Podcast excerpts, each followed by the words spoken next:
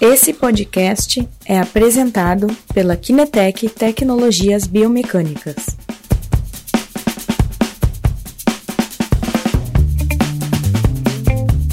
Olá, Guilherme, aqui é o Christian Kinetec, então que o pessoal está entrando, uh, eu vou lembrar novamente do nosso canal do YouTube, do nosso, dos nossos canais podcast,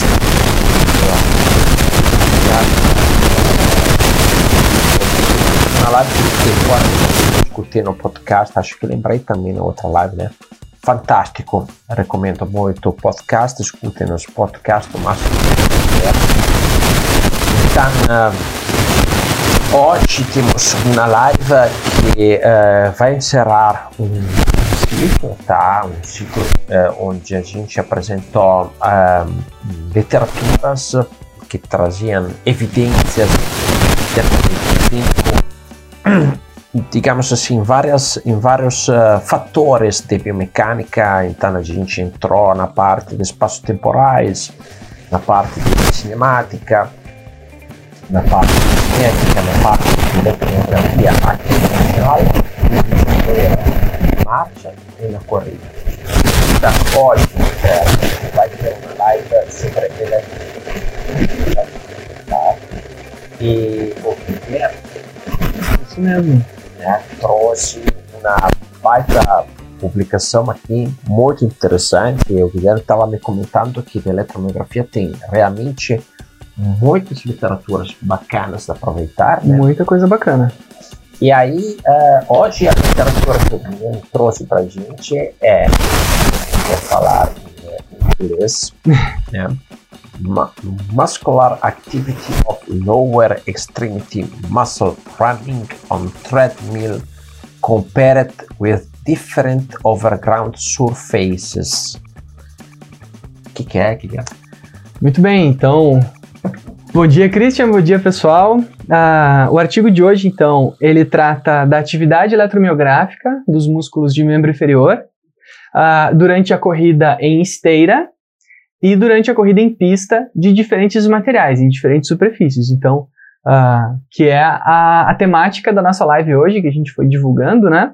Que é o controle motor durante a corrida em diferentes superfícies, né? Será que o lugar que eu corro tem a capacidade de alterar a forma como eu recruto os meus músculos para correr? Né? É. Essa é a grande dúvida que, que surgiu nesse, nesse artigo que eles se propuseram a responder.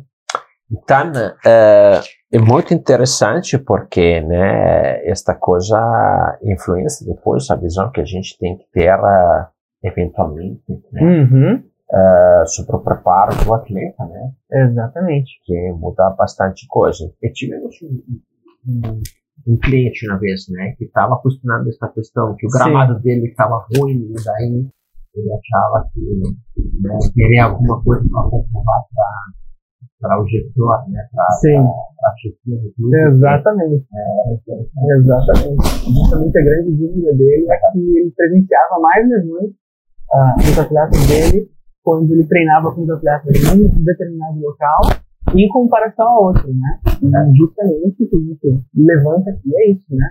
Será que quando a gente muda o local que a gente treina, a gente muda a forma como os músculos se comportam, né? E esse treinador, justamente, o gerente da equipe, né? Uh, e ele pedia para reformarem o local de treinamento dos atletas para tornar o local mais seguro, porque pela experiência empírica dele havia diferenças. Ele não sabia explicar quais, mas ele experienciava uh, sim mais lesões, mais dores quando mudava para uma determinada superfície. Uhum.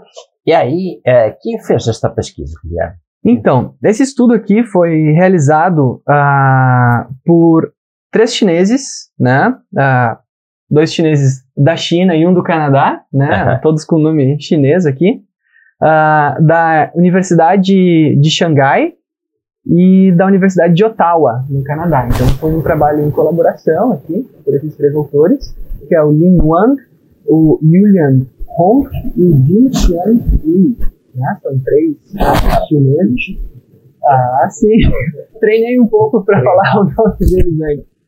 Uh, fizeram os três juntos esse estudo no ano de 2014, tá? Então, se você pensar você uh, comenta ali, ou manda um direct para a página a referência para vocês poderem fazer o download. Uh, fizeram em colaboração esse estudo uh, para tentar identificar esses elementos. E como foi a metodologia então? A metodologia do estudo, né? Aqui. Uh, foram 13 corredores, né? 13 corredores todos com padrão de corrida em calcanhar, uh, que tinham uma experiência de corrida, que já sabiam correr, né? Que estavam acostumados a correr tanto em esteira quanto em filme, né? né? Uh, e a idade média desses, desses corredores era de 22 anos. Então, corredores jovens. Né? Todos homens para eliminar porque a gente tem algumas pequenas diferenças quando a gente compara homens e mulheres correndo. A, a forma do controle motor, né, a forma com que uh, os músculos são recrutados muda um pouquinho Sim. quando a gente compara homens e mulheres. Uhum. Então eles optaram por Também utilizar a idade que a gente a idade exatamente não live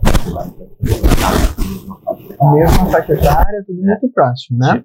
e o que que eles fizeram bom eles fizeram os atletas correrem todos ah, na mesma velocidade uma velocidade de aproximadamente 3,8 uh, por segundo que dá alguma coisa em torno de 10 11 km por hora uh, em quatro ambientes né? o primeiro ambiente é a esteira Sim. Né? Uma esteira tradicional, comercial, né? Uh, numa pista que era num gramado, né? uma pista de grama, que eles chamam. Uh, numa pista dessas de atletismo oficiais, assim, que são de piso emborrachado. Certo. Né? O pessoal que pratica o atletismo conhece esse tipo de, de, de material que é uma pista que é uma espécie de borracha ao solo, né? Uhum. Que é boa porque ela tem uma atração, né? Muito boa. Uh, e uma outra pista de concreto, né? Ou asfalto, uh, que seria uh, numa progressão aqui da densidade dos materiais. A grama seria o, o menos denso, né? O mais macio. a borracha uma densidade intermediária e o concreto o piso mais duro. Né? E a esteira ali como sendo um, um ambiente alternativo para se fazer essa comparação geral da sim, corrida nesses quatro ambientes. Controlado. Controlado, né? Exatamente. Okay. E aí, é, né, é, que tipo de músculos eles avaliaram, Guilherme, dentro, dentro Então, quais foram os músculos que eles avaliaram?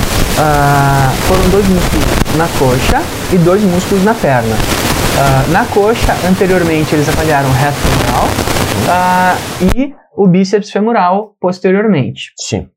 e na perna, anteriormente, o tibial anterior e os gastrocnêmios posteriormente, né? Então foram uhum. dois músculos de coxa e dois músculos de perna para tentar tirar esse parâmetro geral, esse perfil de como o membro inferior se comporta uh, de uma forma global durante esses, essas quatro situações. Ok. E, um, estas diferenças, Guilherme, uh, de correr na grama, borrachada ou no concreto, foram uh, já estudadas sobre outros fatores biomecânicos? Sim, então, a, uma questão muito importante, assim, que é o que levou os autores a realizar esse estudo, é que há muita controvérsia ainda na literatura tentando explicar o que acontece com os músculos quando eu corro, uhum. né? Porque o controle motor é uma questão muito individual. Sim. Há grande variabilidade. Uh, tem estudos que avaliam apenas a variabilidade de uma mesma pessoa quando ela corre. E já há. Né? A gente, durante a corrida, a gente vai gerando pequenos ajustes no recrutamento uh, muscular uh, e a gente não tem um padrão muito sólido de corrida, né? um padrão muito rígido. Nós temos um, um, uma forma de recrutar os músculos, mas eles mudam bastante. Uh, e conforme a gente muda a pista, isso muda mais ainda. Né? Uh, além da eletromiografia, nós temos elementos como a força de reação do solo, a pressão plantar e até os momentos articulares que são diferentes quando a gente corre ou em esteira, ou em grama, ou em piso emborrachado, ou no concreto. Uhum. Então, uh, uma série de elementos uh, no nosso corpo sofrem adaptações o tempo todo enquanto nós estamos correndo, e mais ainda quando nós corremos em diferentes ambientes. Certo. Né? O impacto muda, uh, o arrastro, o artrito muda, né? Muda Exatamente. Exatamente. E, é, e daí, uh, contamos um pouquinho, Guilherme, como é normalmente que é o, o, padrão de recrutamento esperado na corrida? Ele altera também mais a velocidade? Então, uh, tem alguns estudos, e depois eu posso mandar também, se vocês quiserem, que conforme a gente muda a velocidade, uh, nosso, os nossos recrutamentos musculares alteram também. é interessante, por exemplo, que o, o, músculo glúteo máximo, por exemplo, né, trazendo não falando de músculos avaliados aqui, tá? Mas uh, em pessoas assim com peso de aproximadamente 70 quilos uh, e idade aqui entre 20 e 30 anos, o músculo glúteo máximo ele começa a ser um propulsor efetivamente uh, relevante a partir dos 11, 12 km por hora. Então, a nossa estratégia motor ela também vai depender da velocidade. Por isso que eles escolheram essa velocidade intermediária, uh, aonde eles não excluem nem as pessoas que caminham em velocidades inferiores a 10, 12 km por hora, e nem as pessoas que correm a mais, 13, 14 km por hora, uh, durante a sua tarefa. Né? Então eles escolheram essa velocidade em torno de 10, 11, uh, por ser uma velocidade intermediária. Então a própria velocidade tem a capacidade uh, de mudar o nosso recrutamento muscular, sim. E, e, e nesse sentido, né, a gente tem que, antes de tentar trazer a, os resultados do estudo, entender para que serve cada músculo durante a corrida. Uhum. Né? Para que, que serve cada músculo durante a corrida? Ah, uma coisa interessante é que cada agrupamento muscular vai ter uma função específica enquanto a gente corre. Né? Ah, por exemplo, o músculo quadríceps, ah, ele tem uma função basicamente de amortecimento. Uhum. Né? Quando a gente pisa no chão, ele age excentricamente, né? Uh, amortecendo e dissipando as forças de reação do solo uh, entre as nossas articulações. Então, o quadríceps tem, tem essa função de forma importante. Uh, ainda na coxa, o músculo bíceps femoral, né, os isquiotibiais, eles já têm uma importância um pouco mais estabilizadora. No entanto, em indivíduos mais treinados, ele é um importante propulsor né? Nós podemos usar os músculos flexores de joelho para contribuir na nossa propulsão. É, me, vem, me vem na cabeça os africanos ali maratonetas, né? Aquela perna que vai lá atrás. Exatamente. Que, que sobe o calcanhar até, até o glúteo quase. Uhum. Né? Aí eles estão realmente já numa forte. Isso que dá. Uhum. Para é, o, essa corrida, né? Ali eles estão correndo a velocidades altíssimas, né? 13, 14, 15, 20 km por hora, né? Para percorrer uh, uma maratona, né? Uh, mas sim, a nossa capacidade de conseguir utilizar essas musculaturas uh, posteriores do corpo, né? Isquiotibial, o próprio glúteo, durante a corrida, traz um diferencial muito grande no nosso desempenho. Então, e são musculaturas difíceis de treinar em iniciantes para eles aprenderem a utilizar. Né? Ensinar que eu tenho que usar a flexão do joelho para me empurrar à frente. Né? Isso é uma coisa que demora um pouco, é um aprendizado que a gente tem que ter, uh, que os indivíduos uh, não desenvolvem no primeiro momento, principalmente quando em baixas velocidades. Né? Porque a velocidade baixa, por gerar um momento de inércia, uh, uma, uma força de inércia menor, eu exijo menos das minhas musculaturas propulsivas, né? Posso diluir essa força em musculaturas mais fáceis de serem usadas ou seja, com menos técnica necessária para correr. Né? Uh, continuando, né, uh, na questão da cada aqui são todos corredores do retrocesso, né? Então, todos eles precisam ter um calcanhar. Então, na musculatura da perna, nós temos o tibial anterior agindo também como um amortecedor, né? Porque ao controlar a plantiflexão, uh, ele amortece uh, o processo de descendência do meu centro de massa. Então eu piso com o calcanhar e aí eu desço com o pé. E nisso meu centro de massa está descendo e eu ajudo a controlar essa descida com o tibial anterior para não fazer uma, uma descida forte uh, com a planta do pé no chão. Uhum. E os gastrocnêmios, então, eles vão ser talvez os principais propulsores durante a corrida. Né? Eles são os mais importantes. Uh, tecnicamente, quando a gente fala de controle motor, são os mais, entre aspas, fáceis de serem utilizados, né? Os gastrocnêmios normalmente são os primeiros, uh, e dependendo da evolução do padrão de corrida da pessoa, algumas pessoas se mantém utilizando apenas esse grupamento muscular como propulsores, Uhum. né?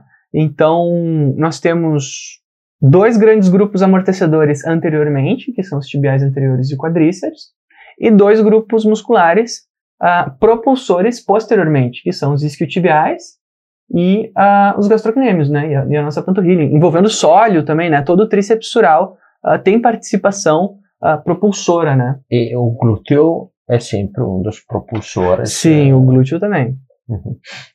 Só que tem aquela coisa, o glúteo ele começa a ser mais importante em altas velocidades, Depois que né? aumenta a velocidade. Exatamente. Sim. Por isso que, por exemplo, os sprinter né, estão com estes glúteos Sim. grandes, porque eles estão... Tem uma massa muscular muito grande É, porque sim. ele passa a ser um importante propulsor em passadas longas, né? Aham. Que é a- a- o objetivo do sprinter, né? Realizar uma passada muito longa para dar o menor número de passos possíveis e atingir a maior velocidade possível. Escuta, e os corredores de, de, eh, de médio ou antepé, respeito aos corredores de retropé, o mecanismo de propulsão e o mecanismo de, ah, de ah, absorção de impacto, não, de, a, a parte excêntrica, o que, que muda? Muda completamente, né? Uhum. Ah, por quê? Porque a gente, no momento que a gente pisa em antepé, ah, a gente redistribui as forças, né? Quando a gente conversou sobre momentos articulares, Sim. né? Ou seja, a, a função de cada articulação durante a corrida, no momento em que a gente corre em antepé, há uma mudança drástica nesse formato, aonde o tríceps sural passa a ser o grande responsável por uma série de efeitos. Ele é um amortecedor e um propulsor. Então, ele é uma musculatura que vai ser ah, a sua relevância vai ser aumentada. A solicitação aumenta muito. Exatamente. Por isso que a gente não recomenda mudanças abruptas do padrão de corrida ou, ah, enfim, né, ah, ah, essas questões de, de, de correr em antepé e retropé tem que ser uma, um- um- uma mudança de, de estratégia, se necessária, ah, muito bem controlada. Porque eu tiro o papel amortecedor do tibial anterior e passo o gastrocnêmio, né, para o tríceps. Ah, e outra coisa mais interessante é que como eu diminuo um pouco a flexão do joelho, eu também diminuo a participação do quadríceps. E parte da função de amortecimento do próprio quadríceps é distribuída para o tríceps sural também. Exatamente. Ah, a gente não costuma dizer que ele pode ser sobrecarregado, né? Porque uma pessoa pode ter um bom preparo para correr nesse padrão. Ah, no entanto, ele vai ser, vai ser uma estrutura muito mais solicitada durante o padrão em antepé do que durante a corrida em retropé. É um grupo muscular excelente para o desenvolvimento elástico. É um, ah, evolutivamente, esse grupo muscular se tornou o nosso grande armazenador de potencial elástico. Ah, durante as corridas, os saltos, os deslocamentos de forma geral, ah, esse músculo sempre vai ser o principal propulsor. Inclusive durante o salto. Uhum. Né? A gente já falou bastante de salto aqui e a gente vê que o postural ah, ele é um muito bom para contribuir na atividade propulsora. Então, quando eu trago um antepé como um grupo muscular ah, amortecedor e propulsor, aumenta a sua responsabilidade durante a corrida, eu estou levando ah, a minha sobrecarga para uma estrutura mais hábil em absorver, controlar e depois liberar essa energia, Sim. que é Ou o seja, o sural. mecanismo mola que ele vai ter, né? É muito se eficiente. carregar e depois explodir, vai contribuir assim. dando Exatamente. eficiência pra- Ao invés de eu ter duas molas funcionando né, de forma intermediária, né, o quadríceps e o tibial anterior, Aham. né, o que, que eu faço? Eu levo essa função de mola para a musculatura que tem maior potencial elástico e torno ele a minha grande mola e aproveito essa energia de mola de amortecimento para a propulsão. Né, Uhum. que é uma das grandes questões da corrida em antepé é essa otimização de energia, né? Porque Sim. eu uso a energia que eu usei para amortecer e devolvo isso em energia potencial, né? Para essa energia potencial novamente em movimento ah, Propulsivo. propulsivo. Obrigado. Sim. Exatamente. Ok. Temos comentários aí, Sandro? Temos alguns comentários. O Robson comentou aqui: vocês são fera, estou sempre acompanhando pelos podcasts. Opa, Robson, Ah, obrigado. Grande podcast. E Obrigado. o Lucas Físio perguntou onde encontrar os podcasts. No, no, tanto se tu tem Apple, né, se tu tem eh, iPhone, eh, dentro do aplicativo de, dos podcasts, tu tem lá uh, Kinetec Tecnologia Biomecânica. E se tu tem Spotify, lá também tem Kinetec Tecnologia Biomecânica. Exatamente. Então você pode usar tanto o Spotify quanto os próprios aplicativos de cada. O aplicativo da, da Apple. Da mesmo. Google, Sim. da Apple, Sim. né? Inclusive o meu tá aqui, ó. Eu deixo sempre aberto ali já na tela inicial. Aham. Ah, eu uso Android. Cara, você abre ali, digita podcast. Se você não usa o Spotify, digita podcast na, na, na loja de aplicativos. Vai ter ali já o player de podcasts para você. E tem sobre vários temas, né? Pra, Tem, né? pra ler. É bem interessante. E tem no site da Kinetec também, nos conteúdos, tem o nosso podcast listado lá. É É verdade. verdade. Isso eu sempre esqueço. Aí tu entra lá no site, eh, onde tem eh, a icona do podcast, tu clica ali, ele te joga lá na, né, numa página onde tu vai ter todos os podcasts que tu pode escutar os áudios É ali. verdade, no site, diretamente no site. Então entra na, É. no site e já aperta Exato. o play, sem Pode- baixar nada. Pode dar um play ali, sem usar eh, outros aplicativos. É Exatamente. verdade. E Diego Batista, eh, ele perguntou se vão tirar dúvidas. Pode mandar. Vamos, manda lá, dúvidas, por favor. Vão, vão mandando dúvidas. Sim. A gente esquece de falar às vezes, né? Mas fiquem à vontade para mandar perguntas, A porque a live gente é, tá com. é por isso, né, pessoal? É, justamente, quanto mais interação a gente tem aqui, Sim. melhor. Eu fico super satisfeito quando vocês mandam perguntas Aham. pra gente tentar contribuir o máximo possível Sim, com a construção do conhecimento, né? Sim, Essa é a nossa grande Fizemos motivação. em tempo real, assim, justamente por isso, para vocês tirar dúvidas aqui. Ok? Ok. Aí, vamos um pouquinho para frente. Então, a gente começou a ver um pouquinho cada músculo, Isso que mesmo. contribuição ele tem e como eles trabalham dentro do ciclo da corrida. Guilherme. Isso mesmo. Ah, como que eles trabalham dentro do ciclo? Essa é assim, ó.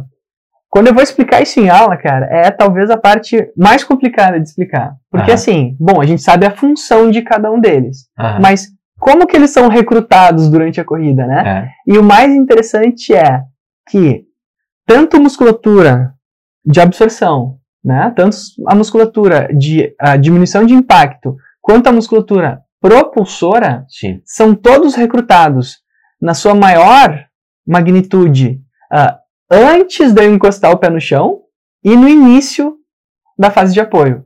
Uhum. Então, antes de eu encostar o meu pé no chão, os meus músculos já estão subindo o seu recrutamento. Uhum. E quando eu encosto o pé no chão, eles atingem o seu pico.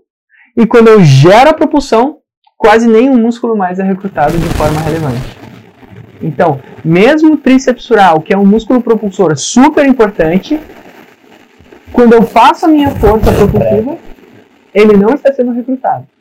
Né? Então, ah, o que nos faz pensar é assim: por que, que só no início da fase de apoio eu recruto efetivamente os músculos? E antes da fase. E antes da fase de apoio, né? Por quê? Por quê? Vamos falar um pouquinho sobre controle motor aqui, né? Sim. Ah, sempre que a gente vai fazer uma tarefa de alta complexidade, a gente faz uma coisa chamada pré-ativação, Wonderful. né? Sim. A pré-ativação é quando eu recruto a minha musculatura antes de efetivamente fazer a tarefa, porque eu sei que eu vou fazer uma tarefa. Sim. Tu prepara Eu preparo a minha musculatura para já estar pronta quando a tarefa acontecer. a reagir Exatamente. micromilissegundos. Sim. Ah, Se diz que, às vezes, em questões de. ah, já se considera pré-ativação quando a gente recruta em questão de 10 a 50 milissegundos antes da tarefa. E o nosso sistema nervoso central, ele tem esse potencial incrível de, em questão de 10 milissegundos, já preparar a estrutura para receber um novo impacto ou nova tarefa que eu vou realizar. Sim. Né? Ah, então, na fase de balanço, quando eu estou prestes a encostar o meu pé no chão, eu já estou recrutando tanto as musculaturas propulsoras quanto as amortecedoras. Aham. Né? Então tá todo mundo ligado. Bom, eu encostei o pé no chão, eu mantenho essas musculaturas ligadas, aonde a musculatura amortecedora vai realizar o controle da descendência do meu centro de massa, ou seja, vai amortecer efetivamente com uma contração que a gente chama do tipo excêntrica. O impacto absorvido, né? Exatamente. Ter a mola, a mola baixa e absorve. Isso aí. Aqui tem que haver uma pequena oscilação do meu centro de massa para baixo, né? Sim. Porque eu encostei meu pé no chão. Não pode ser exagerada, varia um pouco, 5, 10 centímetros, o, o quanto a gente varia o nosso centro de massa, né? Às vezes 20, dependendo da pessoa. Ah, mas tem que haver essa queda, né? A gente não pode nem correr em linha reta com o nosso centro de massa e nem oscilar exageradamente. Então, tem que haver uma oscilação ótima desse efeito de mola Certo. certo? Então, aqui ao, está explicado o recrutamento das nossas musculaturas amortecedoras. Quais são? o quadríceps e o tibial anterior. Sim.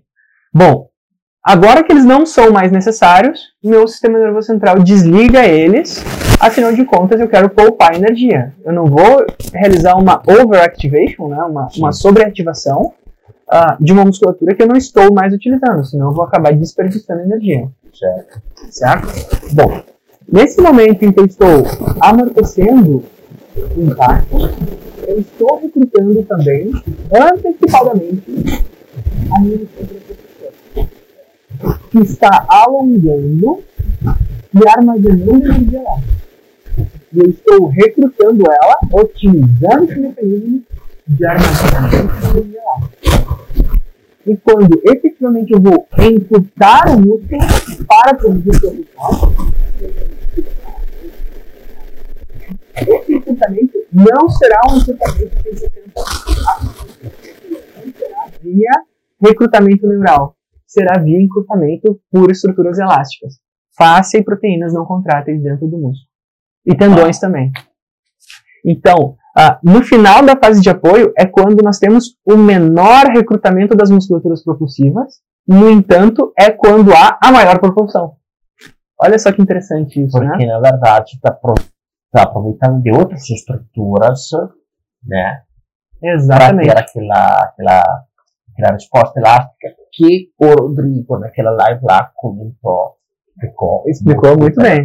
Exatamente. Então, Sim. a, a corrida, a propulsão dela é mais elástica do que ativa. Ou seja, a gente diz que é um- uma contração, entre aspas, passiva, porque ela depende muito mais dessas minhas proteínas não contráteis, né, dentro do músculo e que envolvem o músculo e também o tendão. Né? Então, nós temos as fáscias, a titina e os tendões, né, todas as proteínas colágenas não contráteis, que vão ser extremamente importantes para gerar propulsão. Wonderful. Né? Quem tiver dúvidas nesse elemento, por favor, pergunta se Sim, é que porque assim é- da ver era interessante ter um. Eu não me organizei muito bem, mas era interessante a gente ter uma visão dentro do ciclo de ativação dos músculos, sabe que, né? Mas ah, se vocês querem conhecer mais ah, para ver um relatório ah, de eletromiografia na corrida, realmente como é que os músculos estão aparecendo, né? eh, Como é que é a contração, podem fazer contato conosco, ma- marcamos um horário juntos, a gente vai eh, explicar ali o relatório para vocês, sem problema. Temos pergunta? Temos uma pergunta. E do Idalísio. Em relação ao artigo, qual piso exigiu maior gasto energético ou maior trabalho da musculatura? Ah, Fizemos toda essa introdução justamente para chegar a isso. né? Exatamente. Ok. Ok. Então, vamos lá, Guilherme. Vamos ah, ver o que, que foi encontrado realmente dentro do artigo. O que foi encontrado, né? Depois É. de toda essa introdução, né? Acho que a gente já, olha só, 20 minutos já falando só sobre, explicando como o sistema funciona, Uhum. né? O que que eles encontraram? Bom, Sim. Vamos lá. Vamos lembrar que a gente correu na mesma velocidade, a gente não, né? Os voluntários. Sim. Correram na mesma velocidade, isso é importante de ser destacado. Sim. Em todos os pisos, né? Havia um sistema na esteira, você põe a velocidade, Sim. E nos pisos eles tinham um sistema de LEDs, né, para sinalizar se a pessoa estava correndo na velocidade correta ou não. Né? A gente usa algumas luzinhas para sinalizar isso para a pessoa. Então, eles estavam correndo na mesma velocidade. Uhum. Por que eu digo isso? Porque é natural que às vezes na esteira a gente consiga correr um pouquinho mais rápido que o normal. Sim. Tá? Então, eles garantiram que todo mundo estivesse correndo na mesma velocidade. Sim. Cada uma das 13 pessoas correu na mesma velocidade. Ótimo. Tudo padronizado. Sim, sim. Bom. Mesmo estilo de corrida, mesma idade, né? Exatamente, para tentar ser o mais padrão Sim. possível. E o que foi encontrado então? Vamos lá. Ah, vamos ver essas musculaturas amortecedoras primeiro, as musculaturas anteriores. Anteriores. Né? Quais eram? Era o reto femoral, né? Aqui representando o quadríceps, e o tibial anterior representando essa musculatura tibial amortecedora dos pés na corrida em retropé. Sim. O que aconteceu? O reto femoral, conforme a gente mudava de solo, ele apresentava diferenças no recrutamento. Ótimo. Qual era? A esteira é a que apresentou menor recrutamento dessa musculatura. Certo. Em seguida veio a corrida em grama, Sim. após a corrida em borracha Sim. e o piso de borracha, né, o piso pista de atletismo, e aquela superfície que apresentou o maior recrutamento das minhas musculaturas amortecedoras ah, na região ah, do quadríceps foi o concreto. né? A corrida em pista dura, Certo. né? Olha só que interessante. Na esteira, os meus mecanismos de amortecimento são pouco necessários. Uhum. Isso se tratando de joelho, tá? Sim. Na grama também são pouquinhos, mas no concreto e na pista de borracha já há um aumento na necessidade de amortecer por via de joelho. Uhum. No entanto, olha só que bacana isso aqui, gente. O tibial anterior, que também tem um papelzinho não tão relevante, mas também é importante para o amortecimento, ele não apresentou qualquer alteração quando eu mudava de superfície. Então, o tornozelo, na sua função amortecedora, não apresentou diferenças, seja correndo em esteira, grama, borracha ou no concreto. Bom, esses são as musculaturas anteriores, né? as musculaturas amortecedoras. Vejamos então agora as musculaturas propulsoras, aqui representadas pelo grupo tricepsural, olhando ah, o gastrocnêmio especificamente, e as musculaturas isquiotibiais, olhando especificamente o bíceps femoral com os eletrodos. Uhum. Na região de joelho, de coxa, Sim. o bíceps femoral apresentou um aumento de recrutamento conforme eu fui mudando de superfície. E apresentou exatamente o mesmo comportamento do reto femoral. Uhum. Aonde em esteira eu tive o menor recrutamento do bíceps femoral, grama eu tive o segundo maior, borracha o terceiro maior, ah, o, o segundo menor, né, enfim, e concreto o maior recrutamento de bíceps femoral. Então, Ok. nós tivemos um aumento da necessidade de recrutamento do bíceps femoral, a- da esteira para a grama, para a borracha e para o concreto. A esteira é que menos demanda e o concreto é o que mais demanda o bíceps femoral como propulsor durante a corrida. Bacana. E, enfim, o gastrocnêmio. O gastrocnêmio, assim como o tibial anterior não mudou, o gastrocnêmio também não teve alterações relevantes ah, conforme mudava de superfície, Uhum. né? Então, como resultado, assim, para a gente ter um parâmetro, ah, conforme eu vou da esteira para a superfície, eu aumento o recrutamento das musculaturas de coxa, seja Sim. amortecedora ou propulsora, sendo que quanto mais dura a superfície, maior a necessidade, seja amortecedora ou seja ah, propulsora. Já na perna, Uhum. Quando eu vou da esteira para o piso, eu não mudo o recrutamento, né, a musculatura de tibial anterior e gastrocnêmios. E independente do tipo de solo que eu caminhe, também não há alteração no recrutamento destas musculaturas. Uhum. né? Então, as musculaturas que são sensíveis à alteração do tipo de piso, neste artigo, né, isso é importante da gente destacar, né, um artigo não representa a verdade absoluta, né, mas neste artigo já nos traz indícios importantes, que as musculaturas que são sensíveis à alteração de piso são os isquiotibiais e o quadríceps. Ótimo. Por quê? A grande questão, né, por quê?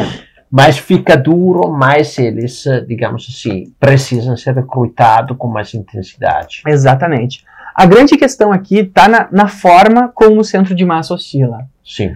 Na esteira, nós não temos oscilações Anteroposterior. anteroposteriores importantes, né? E então a musculatura propulsora na esteira ela vai ter o seu menor recrutamento. Qual musculatura? Aquela que é acessória, Uhum. certo? Qual que é? Os isquiotibiais, como a gente falou lá no início da live. Né? Os isquiotibiais são musculaturas acessórias à minha propulsão. O principal é o gastrocnêmio Uhum. certo? Então o acessório ele vai ter diferentes participações devido à diminuição dessa demanda propulsora, onde não há oscilação anteroposterior do centro de massa. Sim, sim. Tu tá precisando, na verdade, te puxar para frente. Exatamente, eu estou empurrando o chão para trás, Sim. né? Eu não empurro o meu corpo para frente, o chão é que vai para trás, Uhum. né? E esse padrão vai se repetindo conforme eu vou aumentando a densidade da superfície, né? Quanto mais densa é a superfície, maior a demanda de utilizar essa musculatura isquiotibial. Uhum. Já os amortecedores, o que acontece? Ah, como o quadríceps é o músculo amortecedor mais importante, Uhum. numa superfície dura, a sua necessidade de ser utilizada é maior para proteger as minhas articulações. Entendi. Então, a esteira, a gente pode dizer que é o local mais, entre aspas, pessoal, seguro para se correr, porque é onde há menor necessidade de utilização das musculaturas amortecedoras. Uhum. Já a borracha e, o, e a grama são locais intermediários, E o concreto é onde eu tenho as maiores forças de impacto, e tem alguns estudos que abordam isso, uh, portanto, a maior necessidade de recrutamento da musculatura amortecedora de quadríceps. Ótimo. Eu acho que respondemos a pergunta. Acho que sim, espero que sim. Se não for sim. respondido, por favor, perguntem. Tem perguntas aí, Sandro? Tem mais uma pergunta do Diego Batista. Eu corro no meio pé e às vezes sinto dor na panturrilha. É possível ser pela pisada? Então, o médio pé, né, é quase a corrida em antepé. Sim. Ou seja, não há o mecanismo de amortecimento do tibial anterior. Então, sim, a, a, a musculatura de panturrilha está sendo mais utilizada. Então, será que a sua panturrilha é forte o suficiente para suportar o seu padrão de corrida? Essa é a pergunta que tem que ser respondida. Sim. E claro, o padrão de pisada, e aí falando uh, em pronação e supinação, também é algo importante de ser avaliado. Sim, sim. Mas a questão mais importante é: será que esse grupamento muscular que está sendo sobreutilizado nessa situação está preparado para a tarefa?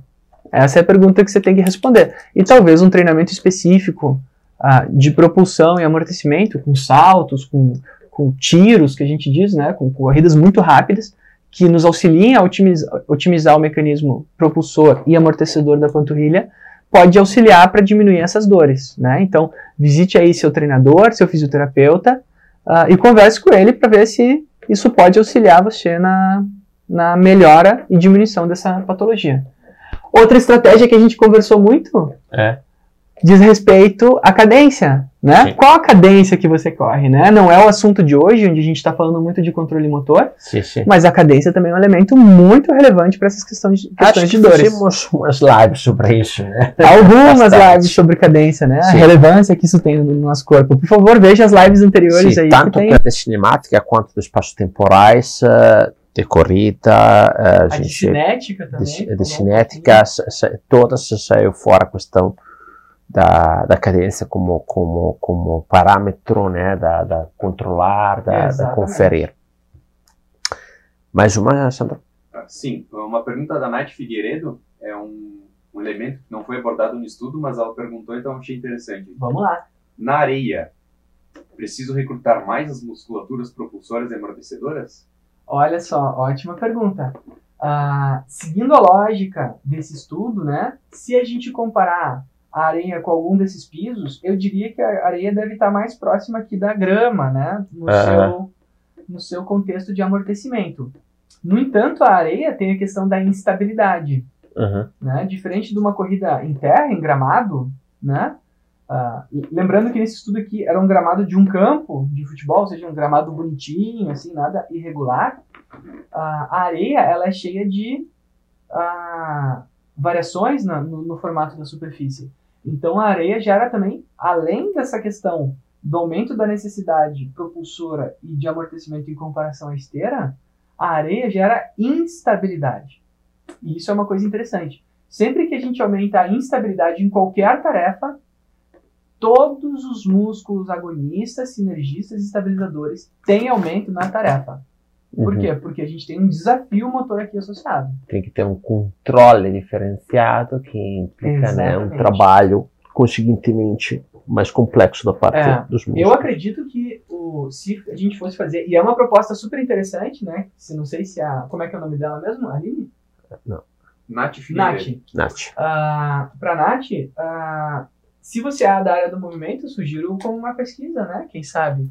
Uhum. É, eu sempre incentivo o pessoal aqui a se envolver nessa questão da pesquisa para justamente a gente solucionar esses, essas dúvidas que a gente tem, né? Ok. Mais alguma coisa, Sandro, aí? Temos mais duas perguntas. Querem deixar para o final? Não, não, vai. Vamos indo. Sim, sim. Pergunta do Jonathan. O tênis que os corredores usaram no artigo não podem ter influenciado no amortecimento dos músculos? Cara, Jonathan, tua pergunta tá excelente. Uh, e esses autores, eles tomaram até esse cuidado. Eu esqueci de mencionar. Mas é, é um N pequeno, né, Christian? São 13 pessoas. Sim. Todos os corredores calçavam 41 e usavam o mesmo tênis. Olha só! Como é que é caro esse pessoal?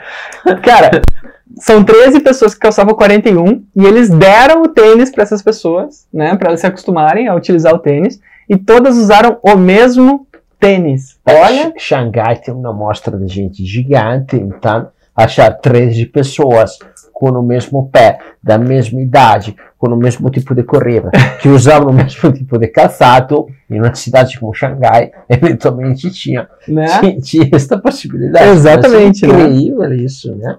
Provavelmente, assim, quando a gente vê, por exemplo, maratonas em Xangai, Christian, são assim, ó, são eventos lotados, né? Na China, a corrida, ela é um esporte imensamente mais comum se a gente comparar com o Brasil. O Brasil, a gente vê gente ah, assistindo a corrida, assim, na São Silvestre, nas maratonas importantes de São Paulo, Rio, Aham. né? Na China, uma pequena corrida de rua, é assim, ó, nós temos milhares, milhões de pessoas assistindo. Lá a Uhum. corrida é um esporte muito mais tradicional do que aqui no Brasil. Imagina. Então, cara, assim, pra te achar essa amostra lá, deve ser um pouco mais fácil que aqui no Brasil, mas é muito interessante, a pergunta foi bem colocada, não tinha comentado que eu esqueci. Mas se você pegar o artigo pra ler, depois você vai ver, eles falam assim, ó, todos os corredores calçavam 41 e nós demos o, o tênis pra eles correrem durante o teste. Porque essa é uma coisa que pode variar, com certeza, muito bem observado pelo, Ótimo. pelo nosso colega ali. Mais uma, Sandro? Tem mais uma pergunta do Robson. Quando falamos de rigidez excessiva da musculatura, seria uma estratégia alterar seu ambiente de treinamento? Por exemplo, grama, asfalto, etc.